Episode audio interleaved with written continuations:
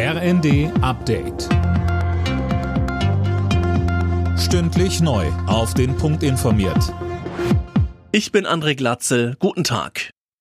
Wirtschaftsminister Habeck will den Weg frei machen für einen umstrittenen Plan. Es geht um die Speicherung von klimaschädlichem CO2 unter der Erde, und zwar weit draußen auf dem offenen Meer, nicht an Land. Umweltverbände sprechen von einem gefährlichen Irrweg. Grünen-Chef Omid Noripur verteidigte dagegen den Plan, wir können auf keine Technologie verzichten und wir wissen, dass es Branchen gibt, in denen weiterhin CO2 produziert werden. Und äh, genau deswegen ist es notwendig, diesen Weg miteinander äh, zu gehen. Und äh, ähm, das ist gut, dass jetzt der Grundstein dafür gelegt worden ist, damit wir vorankommen. Neue Details im Fall Nawalny. Kurz vor dem Tod des Kreml-Kritikers war man offenbar nah dran an einem Gefangenenaustausch. Laut seinen Unterstützern waren die Verhandlungen auf der Zielgeraden. Fabian Hoffmann mit mehr.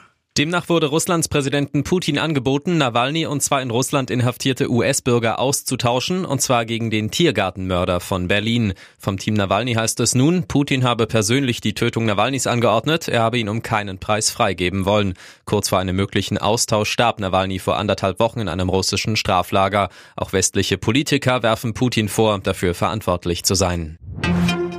Die Bauernproteste gehen weiter. Heute machen Landwirte aus ganz Europa in Brüssel ihrem Ärger Luft. Die Bauern blockieren mit ihren Traktoren Straßen und zünden Reifen an.